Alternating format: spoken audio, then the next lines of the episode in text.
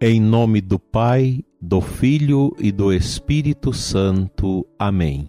Que as almas dos fiéis defuntos, pela misericórdia de Deus, descansem em paz. Amado ouvinte deste programa, sou Dom Adair, Bispo de Formosa. Com alegria, rezo com você, com sua família, com a nossa igreja, pedindo ao Senhor dias bons, dias abençoados para todos nós.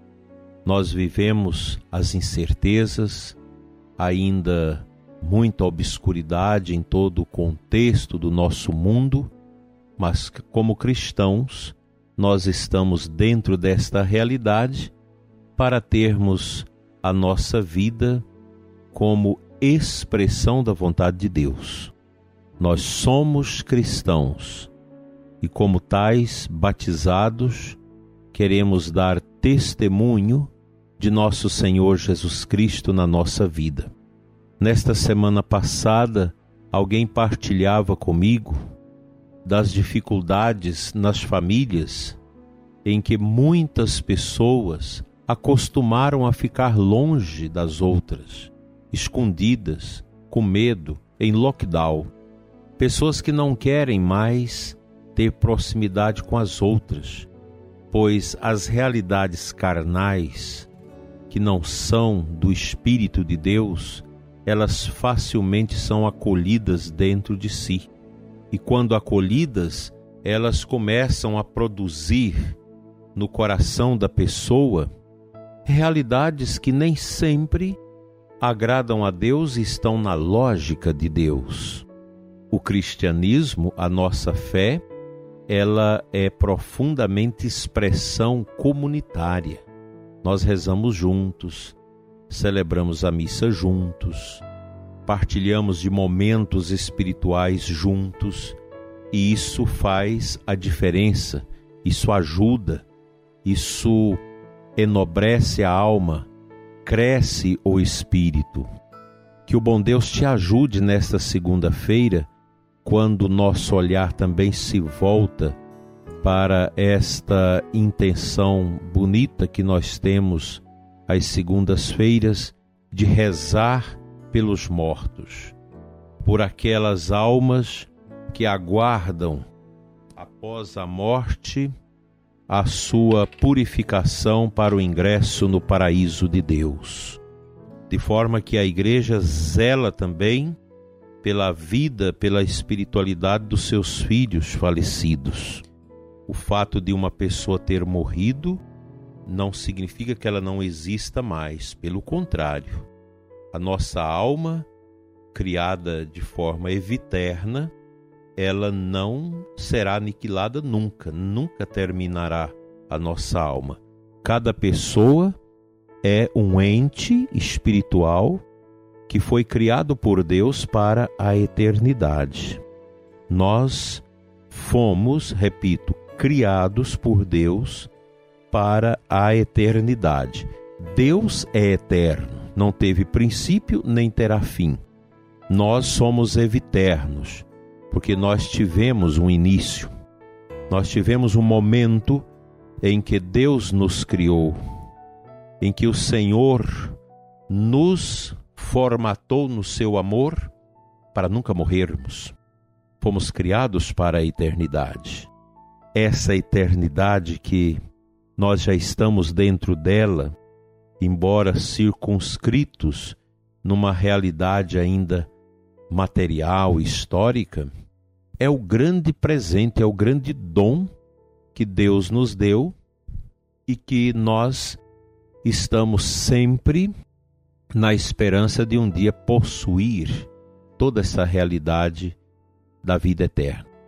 Os grandes santos são para nós essas testemunhas muito vitais desta fé na busca pela eternidade. Isso deve acompanhar também o nosso coração, os nossos sentimentos, nossos desejos. Eu quero passar a minha vida após a minha morte na eternidade com Deus. Assim, os cristãos, ao longo dos tempos no martírio, eles nunca temeram a morte. Nós que somos crentes em Deus, cristãos, não podemos ter medo da morte. Jamais a gente pode querer colocar certas proteções na nossa vida de forma que a gente não possa experimentar a morte. A morte é uma realidade. Ela está presente na nossa existência. Ela faz parte desse processo no qual Deus nos mergulhou por seu amor. E a grande espiritualidade de preparação para o nosso encontro definitivo com Deus está nesta comunhão que nós fazemos aqui neste mundo tão precário, tão carente, tão pequeno, é aqui que nós fazemos esta nossa íntima comunhão com Deus. Com Ele nós vamos viver, nós vamos crescer, pois o Senhor nos enche de paz e de vida nova, de esperança. Assim, o outro é para mim também esta grande alegria. O próximo é para nós uma estampa da grande manifestação de Deus para nós, o outro. Nós não podemos, como cristãos, entender o outro como o inferno, mesmo que o outro seja uma pessoa difícil, mas nós precisamos entendê-lo como irmão, como aquela pessoa que nós conhecemos, que entrou na nossa vida, seja pela família, pela amizade, e que vai nos ajudar a caminhar para o céu. Vamos ouvir a palavra de Deus.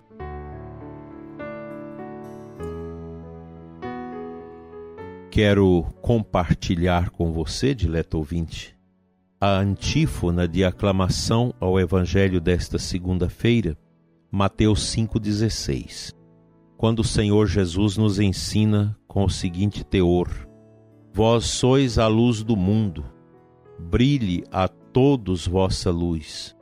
Vendo eles vossas obras, deem glória ao Pai Celeste. Eu, particularmente, gosto muito desta palavra quando nosso Senhor nos conclama a sermos luz Luz é vida, a claridade é vida. A ressurreição de Cristo é luz. A sua encarnação também foi marcada pela luz do próprio anjo.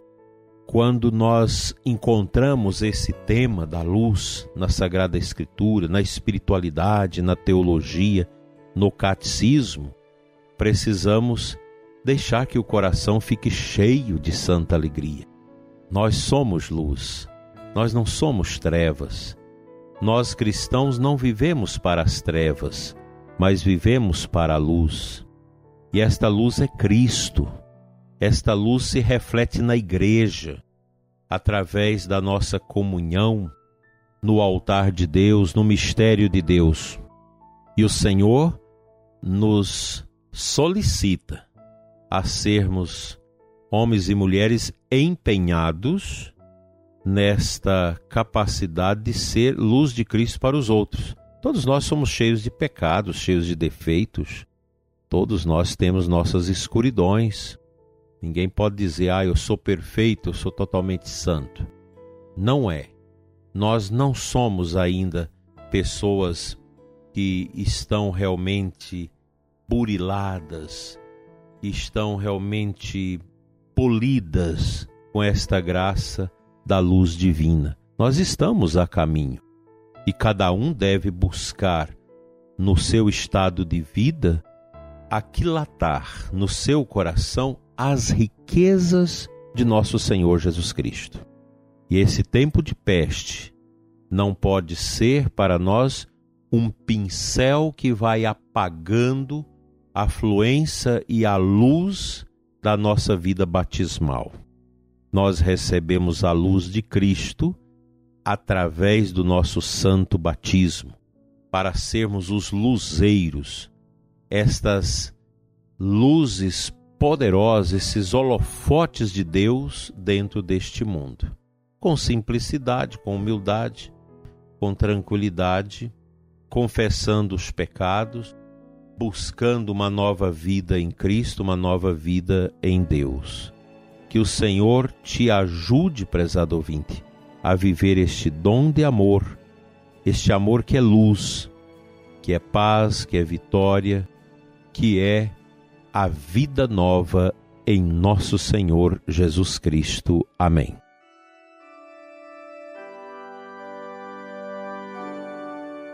Senhor nosso Deus, luz eterna em nossos corações. Pai Santo, eu quero te entregar agora as famílias que sofrem, as famílias machucadas pelas mortes, pelas dores e sofrimentos, pela pobreza, dificuldades outras na vida familiar. Vem, Senhor, em auxílio da fraqueza do ouvinte que ora conosco neste momento, que suplica pela sua bondade. Toca, Senhor, os doentes, os que estão cansados, abatidos, sofridos, que estão atormentados pelas dores do corpo e pelas dores da alma. Pai Santo, cura as famílias, os casais, as casas onde o esposo e a esposa não estão bem, onde os filhos não estão bem com seus pais. Que a luz da esperança brilhe, Senhor, por obra da tua graça, na vida dos ouvintes do programa Oração da Manhã, dos que seguem pelas mídias e também pelas rádios. Enche-nos, Senhor, de santa alegria, de esperança, de amor e de vitalidade. Amém.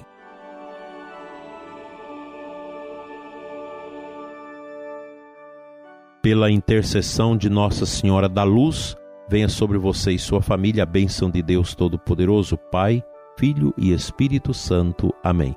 Uma abençoada segunda-feira para você. Até amanhã, se Deus quiser.